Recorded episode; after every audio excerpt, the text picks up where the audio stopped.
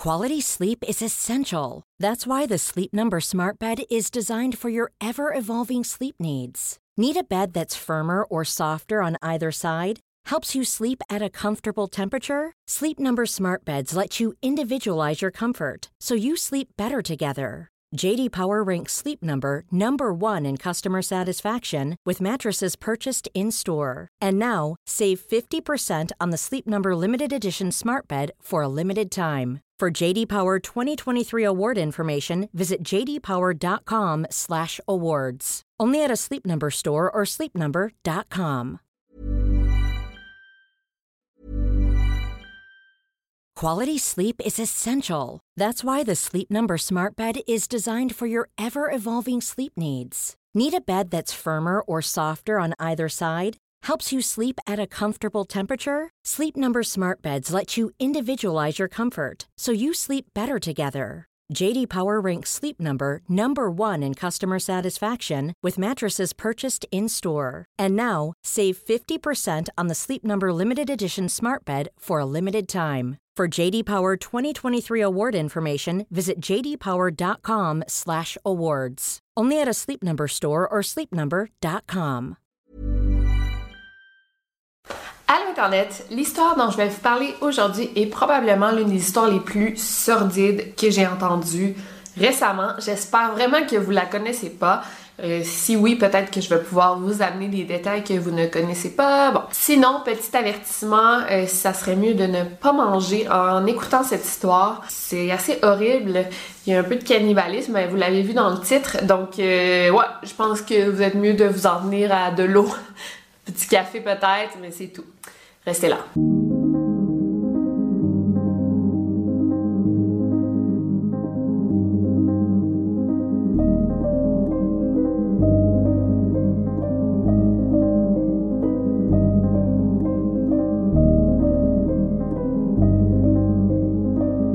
Vous écoutez le podcast Over and Out.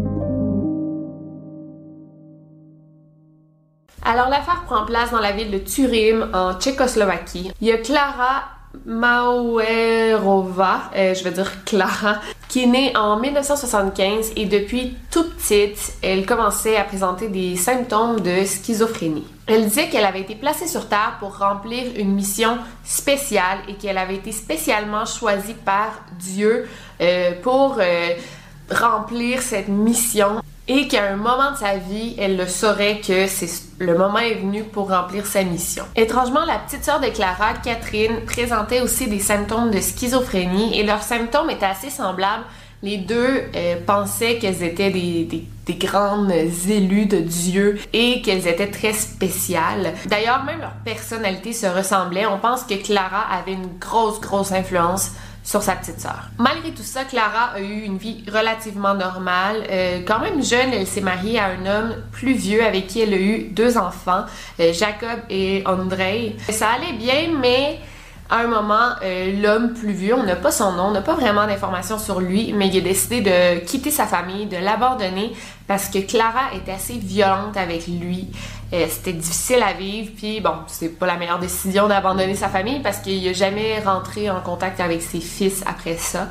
Alors Clara, 32 ans, s'est vite retrouvée mère monoparentale à élever seule ses deux fils et elle trouvait ça assez difficile d'être seule ça la pesait beaucoup. C'est là qu'elle a demandé à sa petite sœur Catherine de venir vivre avec eux et ben, de l'aider un peu avec les enfants. Malgré l'aide de sa sœur et ben, son amour pour ses enfants, Clara est vite tombée dans une dépression profonde et elle sentait un gros vide émotionnel qui rien qui pouvait la, la satisfaire, la remplir.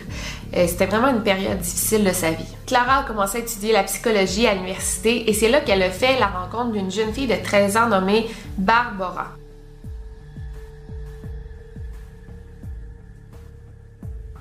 Euh, ici, je me pose beaucoup de questions. Je connais pas les universités de la République tchèque, mais une femme de 32 ans, c'est correct qu'elle soit à l'université, mais à 13 ans, je me demande qu'est-ce que la petite Barbara faisait là.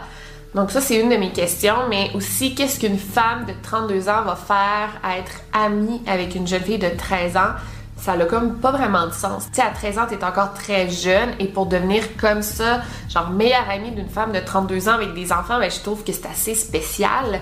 Mais bon. Mais je pense que la relation entre Barbara et Clara, c'était plus une relation mère-fille. Euh, Barbara, elle avait été maltraitée toute sa vie et elle s'était ramassée dans un centre jeunesse et à cet endroit-là encore, elle vivait l'enfer. Donc, elle a décidé de s'enfuir. Et c'est pour ça qu'elle s'est ramassée euh, à l'université. Et Clara, ben, elle l'a vraiment pris sous son aile et elle l'a comme adopté de manière informelle. Elle lui a offert un foyer. Elle a dit Viens vivre chez moi. Puis, tu sais, plus on est de fou, plus on rit. Déjà, il y avait déjà sa petite soeur, ses deux enfants. Et s'il y avait une main de plus qui pouvait aider dans la maison, ben tant mieux. L'arrivée de la petite Barbara dans la maison de Clara, c'était vraiment positif parce que ça comblait le vide émotionnel de Clara. Elle sentait qu'elle avait un nouvel enfant à la maison, une nouvelle petite fille, comme si cette fille était à elle. Mais elles avaient aussi une relation d'amitié. Et enfin, Clara se sentait comme utile. Elle sentait qu'elle faisait quelque chose de bien dans sa vie. Malgré sa fragilité mentale, et sa grosse dépression, jamais elle ne fait du mal à ses enfants. Elle adorait ses enfants. Elle ne voulait pas les blesser. Elle voulait pas leur faire du mal. Clara avait une bonne relation avec ses fils. Mais tout ça a vite dégénéré. Barbara, la nouvelle intégrante de la famille, s'est vite mise à sentir de la jalousie, de l'amour de Clara pour ses enfants, des petites attentions qu'elle faisait pour eux. Et elle voulait aussi que Clara lui donne le même amour, la même sorte d'amour, les mêmes attentions. Donc elle s'est mise à être extrêmement jalouse des deux petits garçons et s'est convertie carrément en une petite peste. Ce qu'elle faisait, c'est qu'elle détruisait des trucs dans la maison, elle euh, faisait des dégâts et là, elle blâmait les deux petits garçons de 8 et 10 ans. Euh, et Clara la croyait, c'est une jeune fille de 13 ans avec qui elle, s'entendait bien. Et ben, Barbara, elle avait l'intelligence d'une fille de 13 ans et même une intelligence supérieure. Donc, elle savait très bien manipuler les gens et surtout faire passer ses accidents sur le dos des deux petits garçons. Très vite, euh, Clara et Catherine se sont laissées convaincre de joindre une secte où euh, était déjà Barbara. Elle faisait déjà partie d'une secte nommée le Mouvement du Graal International. J'ai lu un petit peu sur cette secte-là. Euh, ils ont des institutions dans plus de 40 pays. Il y en a en Belgique, en France et au Canada. Bon, ça reste une secte, mais c'est pas une secte euh, mauvaise comme on va la décrire ici. En fait, Barbara, je pense qu'elle faisait partie d'un sous-mouvement de la secte comme ben, qui se détache un peu des croyances de la secte principale et qui avait ses propres croyances. En fait, il y avait un leader dans ce, mouvement-là de la secte qui s'appelait le docteur. Le docteur donnait des ordres à ses disciples et leur commandait de faire du cannibalisme, de l'inceste et d'autres actes de ce genre. Et encore là, j'ai lu sur le site de la secte, il y a un site officiel et à aucun moment on impose ce genre d'actes euh, aux disciples. Je pense que c'est vraiment comme une invention, une partie de cette secte-là qui a dégénéré. Mais euh, c'est vraiment pas deux histoires qui sont reliées. Donc Barbara mentait sur les dégâts qu'elle faisait, elle faisait passer ça sur le dos des petits garçons, mais aussi elle mentait en disant que les deux garçons la maltraitaient et elle s'assurait que Clara les punisse très sévèrement. Elle essayait de convaincre Clara que c'était de la faute des deux garçons si le mari de Clara les avait quittés et elle mettait des choses dans la tête de Clara, elle lui disait tes enfants doivent souffrir pour le mal qu'ils ont causé, ils ont détruit une famille, il faut vraiment qu'ils souffrent à cause de ce qu'ils ont fait.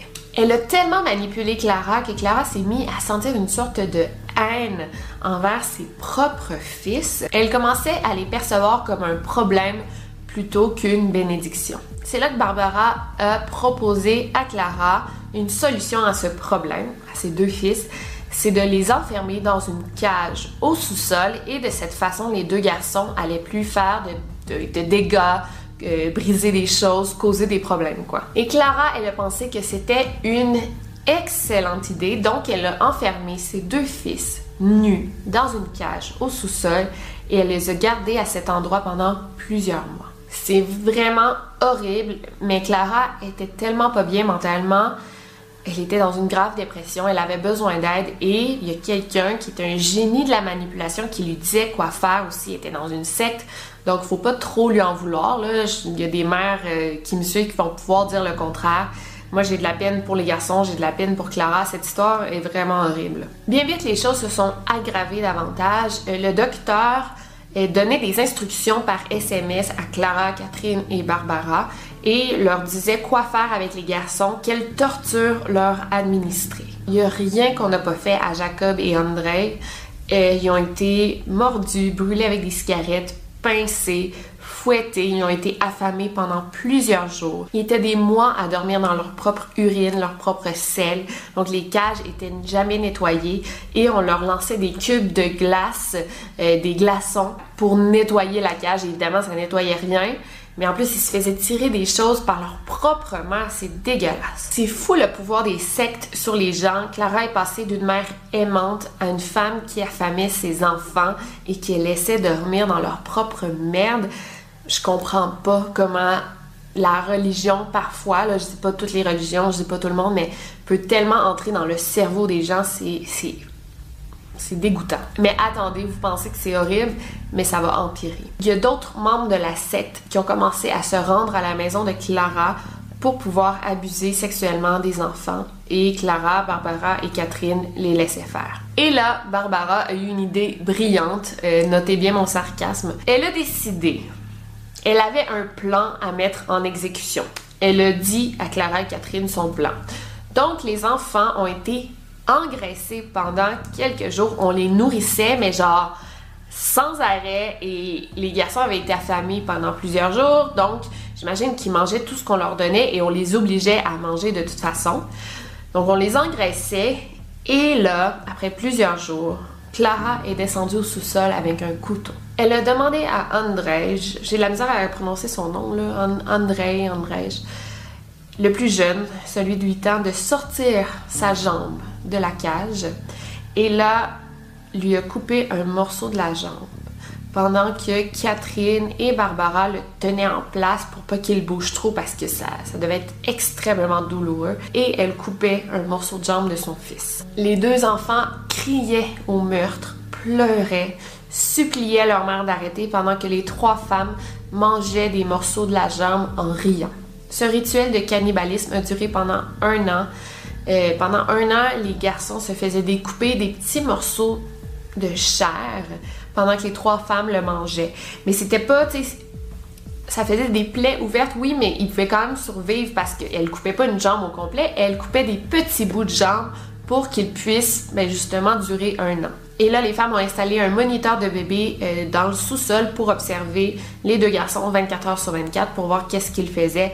Et ils envoyaient même des extraits du moniteur de bébé au docteur, le, leader de la secte. Les tortures ont duré plus d'un an jusqu'au 7 mai 2007 où une voisine a vu comme euh, quelque chose sur son propre moniteur de bébé parce que ça marche avec des ondes, comme des walkie-talkies, des fois t'entends des conversations de téléphone, c'est un peu pareil. Donc là, sur son propre moniteur, elle a vu une image horrible, un petit garçon nu, ligoté dans une cage.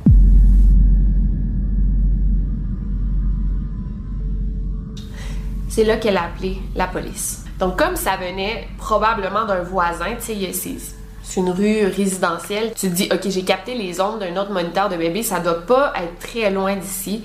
Donc, ça n'a pas été long que les policiers se sont rendus chez Clara et là, ils ont découvert la scène d'horreur. Il y avait deux garçons dans une cage. Euh, il y avait un garçon qui était inconscient et l'autre qui était tellement traumatisé, choqué, qu'il n'était pas capable de parler.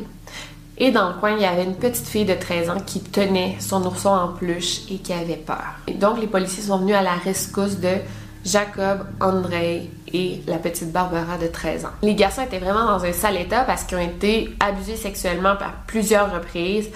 Évidemment, toutes les plaies sur leur corps, ils étaient maigres, euh, ça sentait l'urine, la merde. C'était dégueulasse. Quand Clara et Catherine ont été arrêtées, elles ont admis avoir torturé, mangé les garçons. Elles ont tout confessé. Mais elles disaient qu'elles ne faisaient que suivre les instructions du leader de la secte, le fameux docteur. Les policiers ont cherché le docteur partout. Il n'a jamais été retrouvé, donc il n'a jamais été euh, rendu coupable de ses actes. Euh, il a dû se sauver quand il a appris cette histoire-là. Et on a confirmé aussi que cet homme-là, il avait aucun lien avec le mouvement du Graal. Donc c'était comme une secte qui s'est inspirée du mouvement du Graal, mais ça n'avait vraiment rien à voir. La jeune fille Barbara s'est faite placer dans un centre jeunesse où elle s'est enfuie. Elle s'est enfuie et elle s'est rendue en Norvège. Elle s'est coupé les cheveux et là, elle s'est fait passer pour un petit garçon nommé Adam.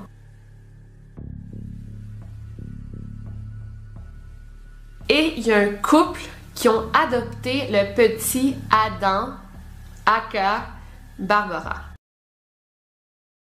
À l'école, Adam, euh, il était très solitaire, euh, il évitait les jeux d'équipe.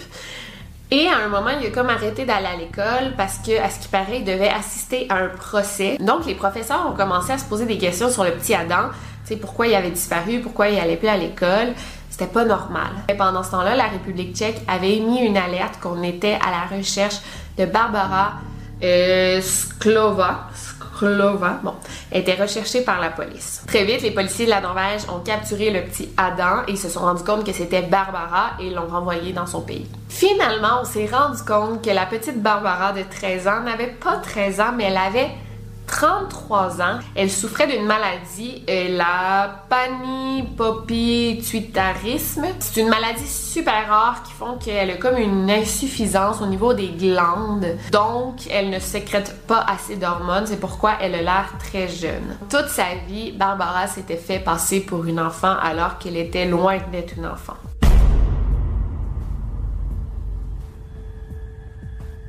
Et en fait, cette histoire doit vraiment vous dire quelque chose, mais ça vient du film euh, The Orphan, donc l'orphelin, j'imagine, qui a été inspiré de cette histoire-là. C'est une petite fille du nom de Esther, elle a 8 ans et elle se fait adopter par un couple. Et finalement, ben, le couple se rend compte que euh, la petite fille qu'ils ont adoptée a pas 8 ans, mais 32 ans.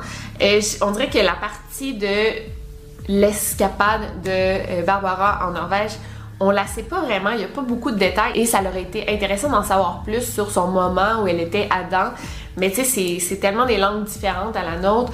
Je sais pas si, à quel point cette histoire a été traduite dans tous les détails, mais ça a dû être l'enfer, le procès et tout. Donc les deux garçons ont été internés à l'hôpital, mais malheureusement, il y a un des deux garçons qui a pas survécu. Euh, il est mort au bout de ses blessures. Le 20 août 2008, il y a Clara qui a été condamnée à 12 ans de prison Catherine 10 ans et Barbara 5 ans. Trois autres personnes ont été condamnées également à 5 ans de prison parce qu'ils ont pris part aux abus. Euh, ça doit être moi, je pense que les personnes qui ont abusé sexuellement des garçons, n'ont pu les retrouver. C'est vraiment une sentence bonbon, comme on dit, c'est horrible. Et euh, Barbara a été libérée en 2011, mais on ne sait pas où elle est. Euh, je pense qu'elle a changé d'identité et sa nouvelle identité est protégée on se dit, moi je me dis, c'est sûr qu'elle va recommencer tout son jeu de se faire passer pour une enfant, mais elle doit être tellement surveillée de près que. Bon, c'est tout pour cette histoire. C'est horrible. Euh, je comprends pas qu'on la connaisse pas plus. Ou c'est peut-être moi qui la connaissais pas. Mais dites-moi dans les commentaires si vous en aviez déjà entendu parler. Oui, le film, mais si vous saviez que c'était une histoire vraie. Et sinon, n'oubliez pas de me suivre sur Instagram et Twitter. Je vais mettre mes informations juste ici. Euh, sur Twitter, je me plains souvent. Et sur Instagram, je mets beaucoup de photos de mes chiens et de mon mariage. Euh, sinon, n'oubliez pas de barrer vos portes et de garder l'œil ouvert. Et regardez bien votre moniteur de bébé. Over and out.